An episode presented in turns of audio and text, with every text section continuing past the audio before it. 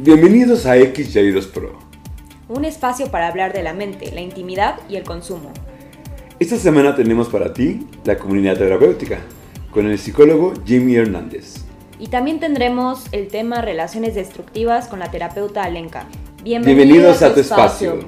Y bueno, ahora estamos con Jimmy Hernández y estamos hablando de la comunidad terapéutica y es que para muchas personas, para muchos X como yo, muchos hombres y mujeres, muchos X y muchos Y, hay mucha incertidumbre en cómo tratarnos, cómo, cómo acercarnos a un tratamiento adecuado, porque no tenemos conocimientos de, de qué es lo mejor para nosotros. Hay muchos tratamientos de 12 pasos, muchos charlatanes desafortunadamente por ahí afuera. Y es que a veces no solamente tenemos adicciones, también tenemos algún trastorno, algún trastorno alimenticio, algún trastorno mental y no sabemos cómo tratarnos. Entonces, pues por favor Jimmy, cuéntanos cómo, cómo funciona la comunidad terapéutica. Sí, hola X, buenos días. Mire, póngale pues cuidado. La comunidad terapéutica es una modalidad, una modalidad de tratamiento residencial para la rehabilitación de adictos o personas con algún tipo de trastornos. Esta tiene lugar en un espacio altamente estructurado, ¿sí? Y se va modificando la conducta a través de una estructura de vida, un sentido de vida que se le da a la persona. Erróneamente la persona o muchos jóvenes viven buscando un sentido de vida y en la comunidad terapéutica les enseñamos que es mejor construirlo con sus habilidades, con lo que ellos tengan para ofrecer. La comunidad terapéutica hace que la persona deje de ser un paciente, del cual viene a ser atendido en su totalidad y viene a ser entonces un agente dinamizador de su propio tratamiento. La comunidad terapéutica, pues eh, más que cronología y más que de pronto pasos o alguna secuencia, eh, se basa en etapas. Sí, etapas son siete etapas que pues cada persona va viviendo en el transcurso de su proceso. Eso quiere decir que no solamente vengo a ver a un terapeuta o varios terapeutas a lo largo del día, sentarme en una silla ocho horas al día. Así es, no vienes a ser atendido como un paciente mm. psiquiátrico, vienes a ser parte. Y no es tan solo parte, más, vamos más allá, vienes a ser protagonista de tu propio proceso. El terapeuta, el consejero, el psiquiatra, el psicólogo lo que hacen es ofrecerte un acompañamiento durante el proceso. ¿Cómo es diferente entonces de un sistema de 12 pasos, que hay muchísimos en, el mercado, digámoslo así, de, tratamientos para adicciones? La diferencia es abismal. Eh, en el 12 eh, pasos es un programa, la comunidad terapéutica es un modelo de atención 12 pasos pues vienen 12 eh, vienen puntualmente uno por uno en esa secuencia y se deben cumplir estrictamente pues a como eh, dicta allí el programa. La comunidad terapéutica está diseñada para que eh, la persona que viene a este proceso de intervención pues empiece a, a, potencializar sus habilidades, viene y convive con otros compañeros, se retroalimentan, conviven, hacen aseo, muchas veces pues también eh, ofrecen un servicio en la cocina, porque todos los espacios en la comunidad terapéutica eh, son supervisados. ¿Para qué? Para que esto nos pueda dar un diagnóstico del comportamiento y las actitudes que trae la persona. Me llama mucho la atención que dijiste una palabra eh, específica, dinamizador. El concepto dinamizador que ¿Cómo lo, cómo lo llevas? ¿Es que traes a las personas muy activas, que las tienes trabajando todo el tiempo, que las tienes en actividades todo el tiempo, o es que las tienes en terapia todo el tiempo? Sí, eh, el ser agente dinamizador implica lo siguiente, X. Póngale pues cuidado. El ser agente dinamizador te lleva a ser más que un paciente, que viene del término paciencia, de esperar a que me atiendan si estoy en un programa de 12 pasos, dependo totalmente del padrino o de la catarsis que yo haga en la tribuna. Y de allí pues no hay más. Lo que pasa en la comunidad terapéutica siendo agente dinamizador X es lo siguiente, que estás involucrado totalmente al 100% en el proceso, en tu proceso cumpliendo esas etapas. En la comunidad terapéutica se manejan dos agendas en específico. Mm. Póngale pues cuidado. Son la agenda reeducativa y la agenda terapéutica. ¿Cuál es la agenda reeducativa X? Es la siguiente. Es la que desde que te levantas, digámoslo en el diario vivir de esta comunidad, a las 7 de la mañana hasta que te acuestas a las 9 y cuarto, 9 y media de la noche. Es decir, la convivencia, cuáles son pues tus planes de vida dentro de la institución, todo lo que haces, eh, cuando te bañas, cuánto demoras bañándote, con quién eliges convivir, eh, qué dinámicas decides hacer en, tus tiempos libres. Y la agenda terapéutica pues son los grupos que se manejan dentro de la comunidad terapéutica. Los grupos como un grupo de encuentro, grupo aquí y ahora, una psicoeducativa, tenemos el grupo feedback, el grupo de retroalimentación, el grupo de pares, el grupo de lectura y exposición. Allí es donde se hace catarsis y al residente se le brinda la oportunidad, siendo agente dinamizador, de que pues exprese sus sentimientos y saque todo aquello que lo ha venido aquejando. Entonces toda la comunidad y todo el cúmulo de experiencias con mis compañeros, reeducación como tú lo dices, y aparte voy a tener todas esas herramientas adicionales todavía, un cambio en, en el sistema o en, en mí, en, en mi sistema, como persona o como paciente, como este, ya, lo, ya lo vimos. Y, este, y esa es la diferencia realmente, todo es como un sistema dual, ¿no? Sí, eh, es un espacio, la comunidad terapéutica X es un espacio microsocial. Es decir, lo que sucede allá afuera se ensaya aquí adentro con sus compañeros. ¿Sí? Es decir, la tolerancia, la trascendencia, el tener que levantarme temprano, el tener que estar puntual en los grupos, el tener que levantar mis trastes, el tener que lavar mis trastes, todo esto se tiene en cuenta para ser evaluado dentro del proceso. recreando un pequeño mundo donde tienes diferentes, todos los pacientes son diferentes. Ahí se va a ver cómo funcionan las personas dentro de este pequeño mundo y vas a tener que crearse, recrearse, crecer y crecer, eh, tener un- una nueva perspectiva de sus vidas, crear nuevos planes para sus vidas también afuera, pasar por estas siete etapas que ya me dijiste, ¿no?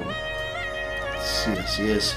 Mira que pues no hay nada más apegado a la realidad que lo que acabas de definir como un pequeño mundo. Yo siempre lo había definido como un espacio microsocial, pero me gustó muchísimo. Suena muy humano esto de un pequeño mundo, porque así es. Si yo genero trascendencia dentro del proceso donde ya no estoy consumiendo sustancias, donde estoy siendo disciplinado con mis horarios de levantada, de acostada, con la toma de mis medicamentos, con mi alimentación, hago eh, eh, eh, pues consigo nuevos hábitos positivos de higiene, de salud, entonces empiezo a crear este nuevo mundo y empiezo a participar en él. ¿Cómo? A través de mis compañeros, a través de mis pares, con el apoyo del equipo. Oye, ¿y qué tipo de adicciones manejas? ¿Es adicciones a drogas y trastornos? ¿Qué tipo de trastornos manejas? Eh, adicciones de cualquier tipo de adicciones. He manejado, he tenido residentes ludópatas hasta consumidores de, de cristal, marihuana, alcohol, ¿sí? De todo tipo de adicciones. Adicción al sexo, bueno, todo esto se va trabajando. Y en cuanto a los trastornos, pues, ¿qué es el trastorno dual? De pronto, pues, nosotros lo sabemos, pero muchas personas de pronto no pueden saber de qué estamos hablando. El trastorno dual es cuando una persona tiene alguna adicción y aparte o paralelo a ello tiene también un trastorno mental, digamos, un trastorno límite de la personalidad, un TCA, eh, un borden, un sociópata. Entonces, la persona tiene un trastorno y a la vez pues va jugando con cualquier tipo de sustancias psicoactivas. Entonces esto potencializa más eh, el efecto negativo y los comportamientos autodestructivos en la persona. Y, damos pues eh, de verdad ahorita en estos tiempos, en el año 2021, de la ciencia va muy avanzada X, pero hace 20 años atrás, 15, 20, 30 años atrás, una persona podía tener un comportamiento autodestructivo y se le catalogaba como berrinchudo, como que está violento, y se iba a un psiquiatra, entonces se le catalogaba de loco, y ahorita con el CIE-10, el DSM-5 que nos arrojan unos resultados, la verdad, muy, muy objetivos y muy específicos en cuanto a este tipo de patología dual, eh, podemos ver que pues muchos, muchos lo que tenían era un trastorno, sociópata, TCA, pero es que como hace todo, pero es que porque no come, pero es que porque se estos atracones. Ahorita sabemos que se trata de un trastorno compulsivo de la alimentación, entonces esta parte es muy importante que hoy en día la ciencia va muy avanzada y podemos reconocerlo e identificarlo como tal. Yo, por ejemplo, como X, que estoy eh, ahorita en tratamiento, les puedo decir que tengo un TCA, que tengo adicciones y que tengo este y que soy border. Entonces, pues sí, efectivamente, pues hay un lugar para personas como, como yo y como los que nos escuchan, que pues se puede lograr, se puede lograr y que sí hay un tratamiento, sí hay un tratamiento y lo pueden encontrar aquí en la comunidad terapéutica. Afortunadamente nos hemos enfocado a través de muchos estudios científicos, nos hemos enfocado eh, más en lo que es el trastorno y no tanto en las adicciones, porque si la persona está bien de su mente, si la persona piensa con claridad, si la persona tiene autocontrol de sus emociones, autocontrol de sus impulsos, pues va a, a buscar en, la, en lo menos posible lo que es una, una sustancia psicoactiva. De eso se trata X. Pero es súper difícil controlar sus impulsos. Lo podemos ver todos los días. Literalmente lo podemos ver todos los días aquí en comunidad terapéutica. Total. En, controlar los impulsos es muy difícil y es trabajarlo y trabajarlo y, y, sacar todo lo que tienes y trabajar todos los días para poder controlar los impulsos y esas emociones que te llevan a, a hacer cosas impulsivas totalmente impulsivas y ocasionar daños a otros y a nosotros mismos. Entonces esta parte es muy importante, pero con ayuda de un buen esquema farmacológico, con, con ayuda de una buena psicoterapia individual, bien sea en psicología o en psiquiatría, la verdad es que sí podemos llegar a salir adelante de este tipo de trastornos X. Perfecto, Jenny. Pues muchas gracias y ahí tienen la mejor opción, comunidad de terapeuta. Gracias. Bueno, que esté muy bien. Chao pues. En, un, momento, regresamos en XJ los Pro. ¿Sabías que el cerebro no siente dolor? El cerebro es una herramienta que utilizamos para detectar el dolor. Estamos de regreso en XJ los Pro. Bueno, y estamos aquí con Alenka y vamos a hablar de relaciones destructivas. Y es que, pues, ¿alguna vez has estado en una relación destructiva, Ye? Yo la verdad nunca, X. ¿Qué tal tú? La verdad es que yo sí, la verdad estuve un mes en una relación con un hombre que, pues, temo decirlo, me pegaba y, pues estuvo un poco feo el asunto. Eh, tenía muy poca, yo tenía muy baja autoestima y pues me dejaba, me dejaba que me pegaba y, pues no sé. Y pues por eso tenemos aquí a Lenka para que nos explique por qué se dan este tipo de cosas, porque hay relaciones destructivas y que son... Yo creo que son tan comunes, ¿no? Sí, son muy comunes. Y aparte te quedas ahí por mucho tiempo, ¿no? Pues no sé, le queda danos tu insight, tu, tu wisdom, tu, todo tu, tu saber, tu, sabiduría, por favor. Ok, eh, bueno, a ver, primero que nada tendríamos que definir también lo que es una relación sana porque muchísimas veces nos atoramos en solo estar definiendo lo que son relaciones destructivas y no damos la otra parte, ¿no? Entonces las relaciones sanas son estas relaciones que donde nos sentimos que compartimos, que crecemos, que podemos ser nosotros, que podemos experimentarnos desde otros lugares y desde ahí también eh, nos ayuda a modificarnos, nos ayuda a espejearnos.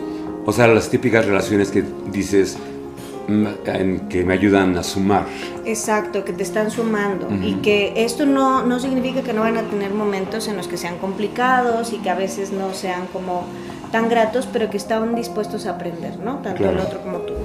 Y las relaciones destructivas tienden a ser como la parte contraria al grado de destruir mucha de la estructura de tu personalidad. O sea, no nada más este, te van quitando te van eh, mermando tus relaciones sociales, te van quitando espacios de tu vida vitales, ¿no? este, áreas, áreas como vitales, áreas de disfrute, y entonces desde ahí la única opción, ¿por qué te quedas tanto tiempo? Porque de repente la única opción que tienes es esta relación. O sea, ya cortaste tantas áreas de tu vida que de repente la única opción es esta relación, aunque no le estés pasando bien. ¿Y la soledad no sería otra alternativa? Sí, pero en el momento cuando tú rompes como todas las demás áreas vitales, este, la gente entra en ciclos curiosísimos en las relaciones destructivas, porque primero que nada se dan, o puede ser bajo ciertas patologías como muy específicas, o bajo alguna estructura que ya tengas de tu historia, Mm. ¿no? Este, como, como familias muy, muy destructivas, con ciertos problemas de mm, rasgos de personalidad o de autoestima, como Como los míos, que con, con mis rasgos TLP. Sí, con algunos rasgos. Y entonces es, es como el hambre con las ganas de comer un poquito, Mm. ¿no? Y entonces se van juntando desde ahí. El chiste es que estas relaciones, si bien nos ayudan a espejearnos y desde ahí podrías este, tomar distintas decisiones, a veces desde la soledad, de decir, bueno, mejor voy a trabajar yo, pues te anclas muchísimo, Mm. sobre todo porque terminas con otras áreas de tu vida. De repente ya no tienes tantos amigos. ¿Y qué es lo que empieza a generar? El ciclo también se convierte en que, por ejemplo, tú cuentas que en esta relación te maltratan, en las relaciones destructivas siempre existe mucho maltrato. ¿No? Ahí, como a mí que me pegaba. Físico, emocional, económico, este, de, de, mm, maltrato, abuso y violencia. Existen como estos tres factores en las relaciones destructivas. Entonces, se empieza a crear un ciclo de violencia, un ciclo donde existe culpa y después entonces tampoco cuentas con tus redes por la culpa y la vergüenza que sientes de seguir en esa relación.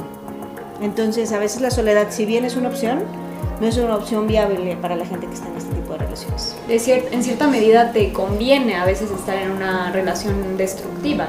Yo, por ejemplo, no tenía dónde más que ir porque vivía con él y no tenía, pues, más mis amigos, ya no los veía y tenía la autoestima demasiado baja para hacer cualquier otra cosa. Y ella cumplía todos los... Claro, todos los es que al final es un ciclo, ¿no? Es todo un ciclo, no, no es... Si, si lo ves tal vez desde una distorsión sí te conviene, pero de, de manera real no te conviene. Pero al final toda, todas las relaciones que tienen estos toques como muy destructivos tienden a distorsionar mucho de lo que es la realidad. ¿Sí? Y de pronto donde te- estás solo, ¿no? Sí, donde claro. no sirves para nada, donde si, si no estás conmigo, ¿quién eres? O sea, se distorsiona como toda esta, esta parte cognitiva. ¿Y tú, X, te sentías así como menciona Alenka, distorsionado? Sí, claro, porque de pronto me encontré sin amigos, eh, ya no tenía apartamento, vivía con él. De pronto me quedé sin cosas porque las este, no le gustaban, no le gustaba cómo me vestía, entonces me quedé sin cosas. Eh, nada, lo único con lo que me quedé fue con mi trabajo y fue con lo, único con lo único que me quedé, o sea, no tenía ya nada más. Y sí, el- pues me quedé ahí porque no había otra cosa que hacer. Y pues lo único que me rescató fue un amigo que de mucho tiempo que me dijo, ¿sabes qué? Agarra tus cosas y vámonos. Y así fue como salí, o sea, de pronto me sacaron de la- del, del- del círculo. Y si no fuera por este amigo, ¿crees que tú solo hubieras podido salir de esta relación? No, jamás. Jamás hubiera. Porque aparte había drogas involucradas. Es que eh, también esa es una de las cosas que empieza a suceder en este tipo de relaciones. Una, que están basadas mucho en emociones y cuando están basadas mucho en emociones no nada más es la parte emocional, sino que haces toda una racionalización emocional donde piensas si siento esto entonces el resultado es este lógicamente. Por ejemplo, si yo amo a esta persona, lógicamente entonces tengo que estar con él. ¿Sí? O sea, esa es Mm. como la, la lógica, pero en realidad es que en las relaciones hay muchos más elementos que las emociones o el amor y el afecto. Claro. ¿no? O sea, existen elementos todavía mucho más importantes para tener una buena relación que tiene que ver con los acuerdos, con el compañerismo, con el compartir, con el, el crear como comunidad entre ustedes, el ayudarse a crecer, o sea, las parejas. Pero hay muchísimas parejas que no tienen nada de esto, no sienten seguridad, hay maltrato, este, hay abuso, hay violencia, y les preguntas, ¿y por qué te quedas? Y te dicen, porque lo amo. Y sí. O sea, y, el, y sí. y aquí la cuestión es que el, eh, a mí me gusta poner como mucho el ejemplo eh, de decir, es como si yo te digo, vamos a hacer un arroz. Para hacer un arroz necesitas arroz y necesitas agua y necesitas sal y necesitas este ajo, cebolla, ¿sí? jitomate y entonces te sale un arroz muy rico. Si yo pienso que hacer un arroz solo es tener arroz, si pienso que las relaciones solo es amor, no, necesitas todos los ingredientes para que te sepa rico, ¿no? Ahora, ¿podrías tener arroz y agua y que te salga un arroz? Sí, pero te puede no saber rico. Ajá, entonces, ¿a qué voy? El amor podría ser el ingrediente que sazona la relación. El amor no es suficiente. Pero el amor no es el ingrediente principal de una relación. ¿Cómo evitamos entonces una relación tóxica? ¿Cuál- ¿O cuáles son las, los focos rojos ya cuando estamos en una relación que se está volviendo tóxico? Pienso que al final la, la toxicidad se da cuando dos elementos se juntan, que un elemento reacciona con el otro, ¿no? No es necesariamente que haya una persona tóxica y el otro tóxico, sino cuando se juntan estos dos, la reacción que hay en la relación es lo tóxico. Entonces, definitivamente, si primero que nada hay un medidor, ¿cómo te sientes tú? ¿no? Este medidor y que, que no esté en esta distorsión, para eso te puedes ayudar mucho de las demás personas. ¿sí? Decir, me siento así, cuando puedes hablar de cómo te sientes. Pero si de repente también te das cuenta que ni siquiera puedes hablar de ello porque te avergüenza, o que si hablar de ello te provoca problemas con, con tu pareja, que tu pareja está metiéndose en muchas otras áreas de tu vida, que tú sientes que no puedes vivir solo con esa persona, que, este, que estás teniendo miedo, desconfianza, son puntos importantes que, que hay que tomar en cuenta, ¿no? Pero también, yo creo que la parte elemental es cuando empieza a formarse solo como tu vida esto, ¿no? La, la pareja, así como lo de los ingredientes, la pareja en el pastel es una rebanada más. ¿Qué, no hay, puede ser el pastel. ¿Qué tanto hay del quererse, quererse a sí mismo? Es que, o sea, quererte a ti mismo sí es elemental. Si lo hiciéramos como desde, desde pasitos A, B y C, pues lo ideal sería que tú te trabajaras a ti mismo y que trabajaras como tu, tu vida y todo esto. Pero yo sí no soy muy partidaria de cuando te dicen, es que si tú no te quieres, nadie te va a querer. Ajá. Yo pienso que sí, pero te van a querer de una forma en la que tú entiendes el amor y a veces como tú entiendes el amor no está tan saludable. ¿Sí? Y entonces lo vas a permitir. O sea, de que te van a querer, sí te van a querer, pero te van a querer con este amor viciado que tú interpretas que eso es amor. ¿no? Si para mí amor es controlar o celar, entonces voy a permitir eso en mis relaciones. Porque para mí eso va a ser amor. Claro. Entonces, cuando amplías este concepto, se amplía también toda tu gama emocional y te das cuenta que no es necesario caer nada más ahí. Entonces, por lo que nos comentas, Alenka, una relación destructiva se asemeja mucho a lo que a las consecuencias de una droga, a las consecuencias que tiene una droga en tu cuerpo. Te destruye por completo, este, te, te gusta la droga y no puedes deshacerte de ella por más que quieras y por- porque es muy difícil deshacerte de ella. Pero llega un momento en el que dices, basta, ¿no? Basta porque no me atengo a las consecuencias que esta droga me está acarreando. A nivel cerebral ocurre algo muy similar, ¿no? Este, o sea, se segregan ciertas sustancias importantes que también eh, con una droga se, se segregan y entonces desde ahí creas vínculos o te apegas demasiado a algo, a- al grado de pensar que eso es una necesidad, ¿no? Sí. ¿Cómo dirías entonces tú, Alenka, que una relación destructiva se puede evitar? ¿Se puede evitar? Sí, yo creo que se puede evitar, pero sí creo que hay cierto tipo de relaciones o con toques un poquito como ah, medio toxiquitos Ajá. que son necesarios de repente para aprender a que eso no es lo que quieres en tu vida, ¿no? Creo que si, si en tu vida piensas que te vas a evitar todo ese tipo de gente toda la vida, Estamos es que- mal. O sea, no te vas a vincular. sí, no te vas a vincular. Pero si, si te atreves a vincularte y, y hacerte como conceptos, informarte más, conocerte más, el problema no es entrar en este tipo de relaciones, el problema es salir. ¿sí? Entonces, donde necesitarías trabajar más es en, en- en generar las capacidades y habilidades propias para si te encuentras en una situación así, poder salir de ella. No en no meterte a fuerza, porque a veces no sabes. Sobre todo porque este tipo de relaciones se muestran así al tiempo, no, no es este, no toda la gente que llega a tu vida se muestra así todo destructivo al principio, ¿sí? O sea, en general se muestra bastante amoroso y ya después, ¿no? Y ya después es la bomba. Sí, claro. Sí, claro. Entonces, el, el problema no sería esta parte de entrar, sino que, que generes habilidades, redes importantes y, y tengas esta autocontención para Mm. poderte salir de algo así. Pues allá ven, entonces hay que generar habilidades. ¿Qué tipo de habilidades me servirían? Habilidades, fíjate, de autoconocimiento, de autorregulación, eh, de mucho más asertividad, de pensamiento crítico, este, redes importantes de apoyo, o sea que tengas eh, muchas más...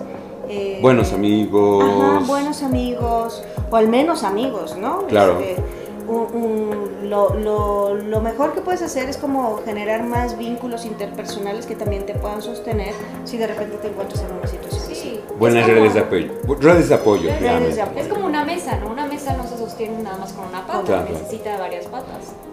Las más, todas las que puedas. Todas las que puedas, para Todas que las que más puedas. soporte. Sí, sí, las 20 patas. Sí. 20 patas para que no me caiga, por favor. 20 Claro, patas. pues una pata haciendo tus hobbies, otra pata haciendo tu familia, otra pata haciendo tu, no sé, tu trabajo, tu escuela, todo, ¿no? Todo lo Exacto. que involucra. Y normalmente una buena pareja este, puede, puede motivarte a que estas áreas de vida que son importantes para ti, Mm, no nada más sean importantes, sino satisfactorias. perfecto. ¿Vale? Vale, pues ya saben, tengan 20 patas. Bueno, no, no 20 patas como araña, no, tengan, no como araña, pero sí tengan muchas habilidades, muchos amigos, Una red de apoyo extensa. una red de apoyo muy extensa, muchos hobbies, salgan, conozcan muchas personas, aunque sean tóxicos, pues eso sacarlos de su vida, conózcanlos, pero sáquenlos de su vida, no pasa nada.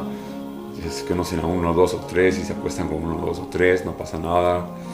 Pero tengan esas, esas, esas habilidades de sacarlos, no se dejen golpear como yo. Así que, pues muchas gracias a Linka por darse esta entrevista. esta entrevista. Gracias ahora ya entiendo un poquito más a qué se refiere esto de relaciones destructivas. No tengas relaciones destructivas, G. No, no lo voy a tener X, te lo prometo. Eso es todo. Gracias, Linka. Gracias a ustedes. Gracias a ustedes también por escucharnos. Te invitamos a escuchar nuestros otros episodios. Sabemos que serán de utilidad para ti y los tuyos. Síguenos en Instagram. Estamos como XY y los Pro. Hasta la próxima.